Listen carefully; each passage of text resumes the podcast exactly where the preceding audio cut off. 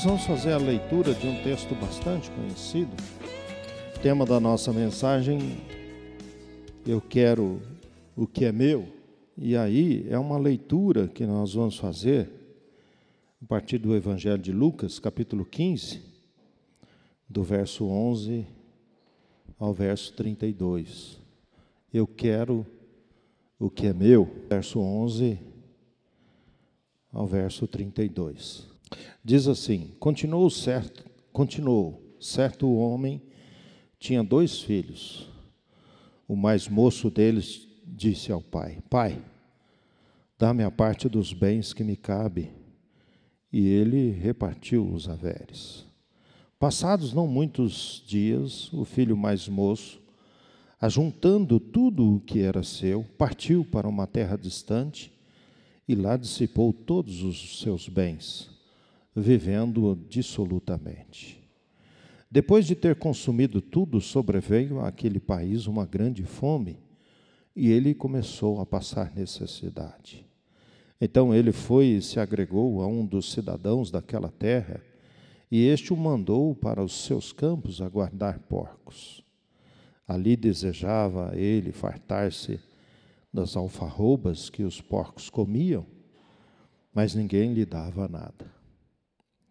Então, caindo em si, disse: Quantos trabalhadores de meu pai têm pão com fartura, e eu aqui morro de fome? Levantar-me-ei e irei ter com meu pai, e lhe dizer, direi: Pai, pequei contra o céu e diante de ti. Já não sou digno de ser chamado teu filho. Trata-me como um dos teus trabalhadores. E levantando-se, foi para o seu pai. Vinha ele ainda longe quando seu pai o avistou. E compadecido dele, correu, o abraçou e beijou. E o filho disse: Pai, pequei contra o céu e diante de ti. Já não sou digno de ser chamado teu filho. O pai, porém, disse aos seus servos: Trazei depressa a melhor roupa, vestiu Ponde-lhe no anel um dedo e sandálias nos pés. Trazei também, matai novilho cevado, comamos e regozijemo-nos, porque este meu filho estava morto e reviveu, estava perdido e foi achado, e começaram a regozijar-se. Ora, o filho voltava, o filho mais velho estivera no campo, e quando voltava, ao aproximar-se da casa, ouviu a música e as danças. Chamou um dos criados e perguntou-lhe: que era aquilo? E ele informou: Veio teu irmão e teu pai, mandou matar o novilho cevado, porque o recuperou com saúde. E ele se indignou e não queria entrar, saindo, porém o pai procurava conciliá-lo. Mas ele respondeu ao seu pai: Há tantos anos que te sirvo sem jamais transgredir uma ordem tua, e nunca me deste um cabrito sequer, para alegrar-me com os meus amigos. Vindo, porém, este teu filho, que desperdiçou os teus bens com meretrizes, tu mandaste matar para ele um novilho cevado. Então lhe respondeu o pai: Meu filho, tu sempre estás comigo tudo o que é meu é teu. Entretanto, era necessário, era preciso que nos regozijássemos e nos alegrássemos, porque esse teu irmão estava morto e reviveu, estava perdido e foi achado. Palavras do Senhor. Amém. Essa é uma das parábolas mais lindas do Novo Testamento. Eu sou assim apaixonado por ela, não sei nem quantas vezes eu já li, eu já meditei, eu já aprendi, ela é riquíssima, né? E às vezes essa o fato da gente ler uma história, um texto, porque na Bíblia é assim, a gente lê mais alguns do que os outros, né? A gente tem a tendência de escolher aqueles e ler mais uns do que os outros, a gente gostar, se simpatizar. E dá a impressão que a gente já leu tantas vezes que a gente não tem muita coisa que aprender naquilo. Né? Mas eu tenho me surpreendido porque há tanto tempo eu leio, e cada vez que eu leio, eu aprendo mais um pouquinho, eu percebo mais algumas coisas, e aí que está a maravilha da palavra de Deus, né? Ela é fonte inesgotável, né? Ela não muda, né? O que muda é a tradução, né? Eu estou lendo aqui a RA e, e a gente tem a linguagem de hoje e a gente lê, não muda, é a mesma história, mas cada vez que a gente lê, ela tem assim algo novo para a nossa vida. Né? Já, já trabalhei com, com famílias com esse texto, que é uma parábola que acontece no contexto familiar. Né? E essa parábola, ela é, é, é, teologicamente, ela é assim muito rica. Por quê? Porque é, é Jesus está é, usando essa parábola para dar uma explicação acerca de uma conversa que ele tem com algumas pessoas né, que questionam o seu comportamento de comer e de receber, de, de estar com pecadores. Né? Então, se você lê o primeiro versículo do capítulo 15, aproximaram-se de Jesus todos os publicanos e pecadores para o ouvir. E murmuravam os fariseus e os escribas, dizendo: Este recebe pecadores e come com eles. Então Jesus conta três parábolas, e as três parábolas nesse capítulo, elas têm a mesma essência, elas têm a mesma centralidade, elas têm a mesma mensagem. As três parábolas vão contar de maneira diferente, são histórias diferentes, mas que têm o mesmo objetivo: de falar do amor de Deus, da intenção de Deus, da vontade de Deus de salvar o pecador. E é a parábola da ovelha perdida, que nós conhecemos, da dracma perdida a gente não lê muito, é uma história que não, não atrai tanto, mas da ovelha perdida e do filho pródigo. Mas é, este é o principal ponto, é a centralidade dessas três histórias que Jesus conta, para falar da maneira como Deus olha para o pecador e qual é a intenção de Deus em relação ao pecador. Mas a partir desse texto, de uma parábola, de uma história, essa história, às vezes a gente fala isso para as pessoas na igreja, o pessoal fica assustado.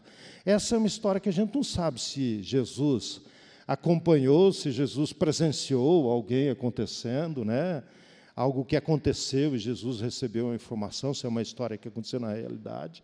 Se foi uma história aventada que Jesus inventou, né? mas é uma história que Jesus pegou ali, contou e tirou um ensino bíblico né, para o nosso coração, para a nossa vida. E por ser uma parábola, por ser uma história, a gente consegue buscar aí, a gente consegue encontrar aí outros ensinos. E no tema desta manhã, né, eu quero o que é meu, a gente percebe que os dois filhos na parábola queriam alguma coisa. Um foi mais direto, o filho pródigo foi mais direto. O outro não chegou a pedir, mas na hora da, da história, no finalzinho da história, a gente percebe que ele também queria alguma coisa. E é isso que nós vamos meditar nesta manhã. E aí nós precisamos, sem dúvida nenhuma, abrir o nosso coração e deixar Deus falar. Pai, dá-me a parte dos bens que me cabe. Eu quero o que é meu. Se nós formos analisar, esse filho foi extremamente ofensivo. Porque, mesmo naquela época, a herança você recebe quando o pai já faleceu. É herança. É. Se a gente for olhar a história, por exemplo, Isaac mandou uh, uh, uh, Esaú se preparar e preparar uma comida que ele ia dar a bênção. E essa bênção, na verdade, era passar a herança para o filho em vida, passar a responsabilidade de ser o patriarca, de cuidar toda aquela família. Né? E é, essa é, é um aspecto da, da, da sociedade, da humanidade, desde muito tempo atrás, e nós encontramos. Ou seja, a herança, quando a gente vai ler a história de Israel, Levíticos, a gente vai ver, inclusive, a história da viúva, aquela que fica viúva, ela casa com outro parente, ela casa com um parente mais próximo para que a sua herança seja preservada, ela não fique sem o cuidado, sem o sustento necessário.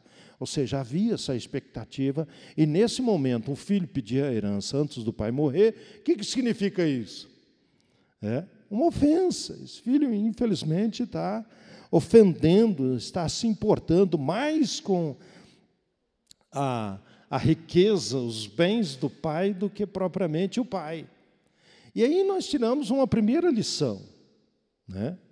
algo que, se a gente não, não perceber, a gente acaba se relacionando assim na vida também. A gente se, se relaciona com as pessoas interessado naquilo que a pessoa pode nos oferecer. O ser humano é assim.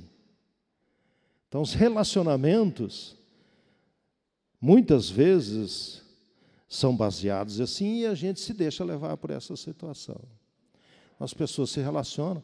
Ah, eu gosto daquele meu amigo porque ele faz isso, isso, isso, ele faz isso, isso, isso. Ah, vou casar com aquela pessoa porque ela. E a gente conhece os casamentos de interesse, interesse puramente econômico, né? Que é o casamento que a pessoa casa pensando na riqueza do outro. Então isso acontece. E com Deus também acontece, porque a parábola está contando a história de Deus, a relação de Deus com o ser humano, com o pecador. E se a gente for analisar, às vezes a gente é conduzido nessa, nessa perspectiva também. Nós nos deixamos levar pelo interesse, pelas bênçãos de Deus. Inclusive, eu estou tentando lembrar, não consegui lembrar, tem um louvor, eu quero o que é meu, não sei de quem que é, mas tem um louvor que tem essa expressão, eu quero o que é meu. É? Se nós nos relacionarmos com Deus nessa mesma perspectiva, né, de exigir coisas indevidas de Deus, eu quero, e se preocupa mais naquilo que Deus pode nos oferecer do que aquilo que nós podemos conviver e viver com Deus.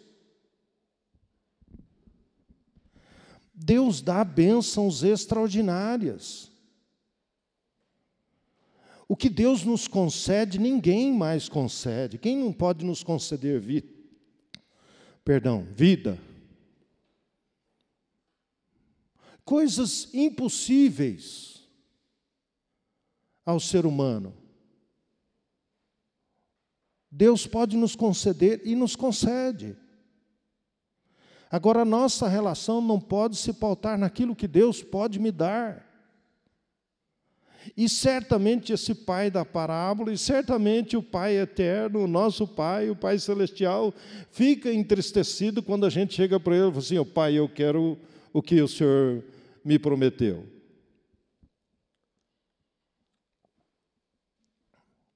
Inclusive, a teologia da prosperidade é baseada nesse conceito, né? Sou filho do rei, então eu tenho que viver como príncipe. Ah, o Senhor prometeu, e a gente vê isso de maneira literal, às vezes na televisão, alguns pregadores né, anunciando. O Senhor prometeu, o Senhor tem que me dar, como se Deus fosse devedor. E, e, e de certa forma, como se Deus fosse, de repente, esquecer ou ser um mal pagador das suas promessas. Deus espera que o nosso relacionamento com Ele vá além daquilo que Ele possa, possa nos oferecer. E isso acontece no nosso dia a dia e é terrivelmente prejudicial para a nossa relação com Deus. Exigir de Deus. E às vezes a gente exige de Deus coisas indevidas, no sentido de que aquelas coisas que a gente está pedindo não vai ser bom para nós. Eu me lembro de um amigo, era novo na fé, a gente novo na fé, a gente comete alguns erros, né? E aí ele, cheguei na casa dele, vi uma, vi uma lista, na, na, ele tinha costume, ele falava para mim, eu faço as listas de oração e ponho na geladeira, porque na geladeira eu não esqueço. Aí um dia eu cheguei na porta da geladeira, tinha uma lista de nome de carro. Isso lá atrás, na década de, de 90, né? Era Monza, era, era o Voyage. Né? Só que a Monza naquela época era, era carrão, né? Eu falei, o que, que é essa lista de carro aqui? Ele falou, estou orando e pedindo para Deus. Eu falei que eu quero um desses carros aqui. falei, oh, é, Está dando certo ou não? O que, que você está sentindo? Às vezes a gente se coloca diante de Deus a gente pede algumas coisas, mas a gente não sabe o tanto, o, se aquilo faz parte do projeto de Deus para a nossa vida, se aquilo vai ser bênção de Deus para a nossa vida. Eu já ouvi algumas pessoas falando assim, né? Irmãozinho estava lá lutando, trabalhando para comprar um carrinho, para vir na igreja, né? E tal. O cara comprou o carrinho, aí, em vez de ir para a igreja, ele ia passear com a família, deixou de ir na igreja. Né? Só para a gente ter assim uma ideia daquilo que às vezes a gente pede para Deus, a gente acha que vai ser bom para nós mas não vai ser bom. Mas principalmente, nós queremos apenas as bênçãos de Deus. Quando Deus nos convoca e nos chama para a missão, quando Deus espera de nós um compromisso e fidelidade, nós costumamos dar desculpa, mas a bênção de Deus nós queremos. Mas aí nós percebemos também que esse filho, o filho mais velho, no final da parábola? Ele exige coisas indevidas, indevidas né? e o que ele exige do pai? Né? Isso não está claro assim, ele não pede isso diretamente ao pai, mas na conversa que ele tem com o pai, nós percebemos que ele queria o que para o filho? Que ele queria o que para o irmão? A gente percebe na conversa ali, inclusive, a, a, a, como é que estava o relacionamento entre esses dois irmãos ele diz assim: esse teu filho, ele não fala esse meu irmão, ele fala esse teu filho, quando ele quer, quando a gente quer se excluir de uma responsabilidade, eu brinco com a Roberta, eu falo, esse teu filho está me dando trabalho. Né? Ela fala, esse teu filho não, nosso filho. né? Mas eu faço isso provocando ela. Mas a gente percebe na conversa daquele, daquele uh, filho mais velho que ficou em casa com o pai, que ele estava magoado, porque ele fala: esse teu filho foi embora, gastou dinheiro com meretriz, é ele que inclui na história isso, porque lá diz que ele gastou dinheiro absolutamente. É? Aí a gente imagina como ele deve ter gastado dinheiro. Mas o filho mais velho é direto, então, gastou com meretrizes o dinheiro que o senhor deu para ele. O que está aí por trás do, do, do, da história, da intenção desse filho mais velho? O senhor tem que castigar esse safado sem vergonha. O senhor não tem que fazer festa para ele. O senhor não tem que acolher ele com festa e dar roupa nova e pôr sandália e dar, e dar anel. E esse pôr sandália, dar roupa nova e anel tem um sentido, e tem um sentido simbólico nessa parábola, porque quem andava descalço era escravo né? era trabalhador. Quem tinha sandália era uma pessoa já de situação melhor naquela sociedade. Né? Se o pai falou, põe uma roupa nova, você imagina, ele estava passando fome, a gente não tem ideia de quanto tempo. A gente não tem ideia, mas o pai olhou e se compadeceu. Pare e pensa um pouquinho na visão desse pai do filho que está chegando. A necessidade de pôr roupa nova, de pôr uma sandália. Tem um tem o um quadro de Rembrandt, que é um artista plástico, e ele pintou algumas cenas de Jesus Cristo e ele pinta essa cena. Eu toda vez que eu olho para aquele quadro eu choro, porque o filho é ajoelhado, né, abraçando o pai, e aparece o pé e tal, tem uma cena assim. E a cena assim que a gente se coloca, né? A gente chega é, é, acabado, né, esgualepado, que nem diz o gaúcho, né? Você chega destruído na presença do pai e o pai o abraça. Não importa qual é a situação, a partir do momento que você se prostra diante de Deus, e aqui esse filho já passou por aquilo que era necessário passar. Ele está arrependido, tanto que o texto diz assim: vou voltar para a casa do meu pai. Ele tem uma visão correta do pai, pelo menos nesse momento, porque antes ele pega a grana dele e foge, ele esnoba o pai, ele despreza o pai, mas na experiência vivida do dia, ele diz assim: o meu pai trata os seus trabalhadores dessa forma. Eles têm comida, têm dignidade na casa do meu pai. Eu vou voltar para a casa do meu pai, eu não quero ser um filho, eu quero ser um trabalhador. Porque lá o trabalhador na casa do meu pai é, trabalha, é, é tratado com dignidade, tem pão para comer. Então ele passa pela transformação. A experiência no mundo gera essa transformação, gera esse arrependimento. E quando ele chega, ele fala para o pai tudo isso, o pai faz o que para ele? Põe a roupa Anel, gente, é aliança. E aqui no caso, aliança paterna. Era o brasão da família. Ele diz assim: você não vai ser trabalhador, você é filho. A gente chega diante, a gente chega diante de Deus destruído, e a gente acha que Deus vai nos dar esmola e, e migalhas. E aí a gente chega lá e fala assim: Pai, perdoa, porque eu ofendi, fiz tanta coisa errada, fiz tanta coisa terrível. E o pai abraça assim: Você é filho, filho perdido que foi restaurado.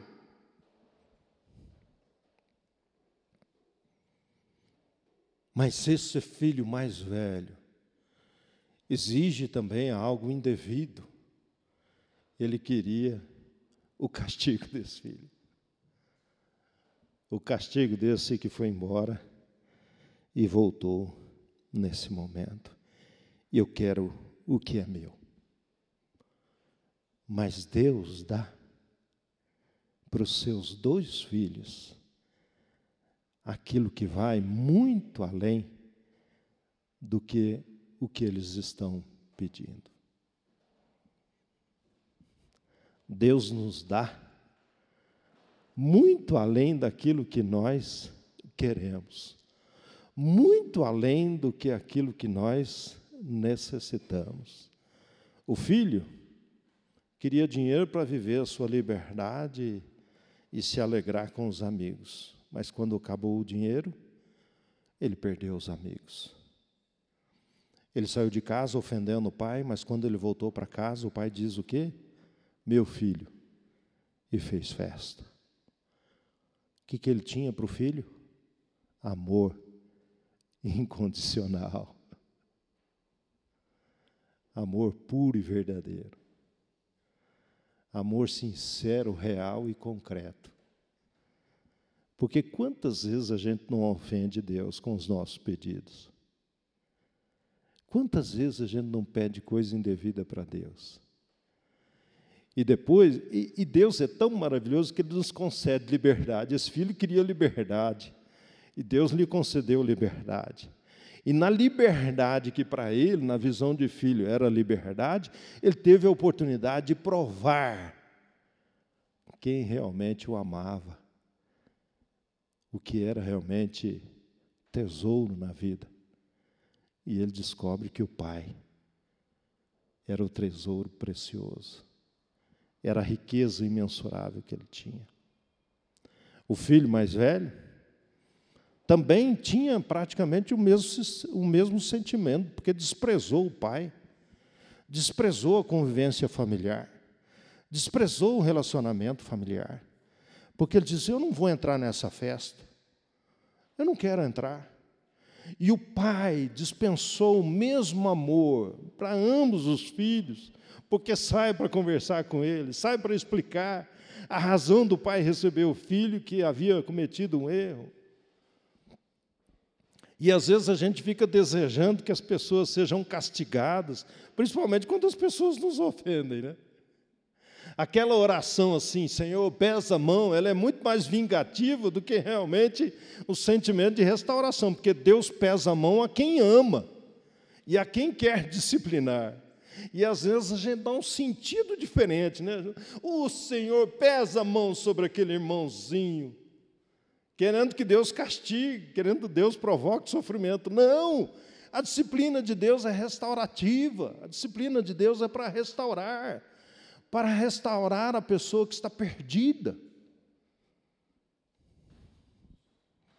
Mas os dois receberam algo precioso, imensurável: o amor de Deus, a misericórdia de Deus, a restauração de Deus. E aí é interessante, é, às vezes nessa história a gente fala assim, ah, o filho mais pecador, a gente tem entender, a gente fala um mais pecador, outro menos pecador, né? O mais pecador é o pródigo que foi embora, gastou dinheiro e voltou e tal, e etc.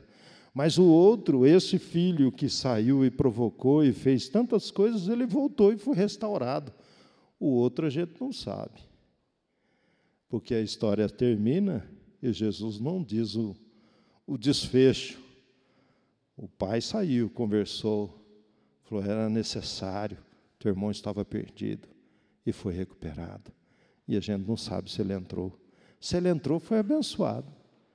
Mas a gente não sabe se ele aceitou aquilo que o pai estava lhe oferecendo.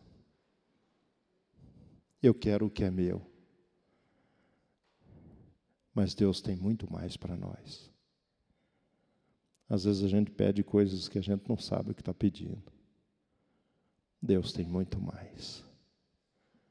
Descanse no Senhor e espere que Ele vai se manifestar. Ele vai fazer a obra dele. Confia no Senhor.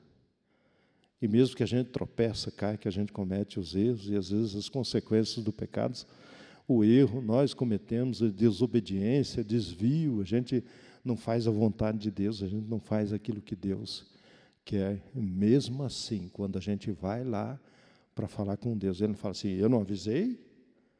Eu não avisei que, isso aí, que ia acontecer isso aí?" Deus não faz assim. né? Deus não faz isso.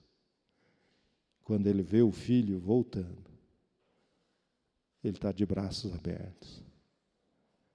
Ele abraça, acolhe e fica extremamente feliz, porque voltamos,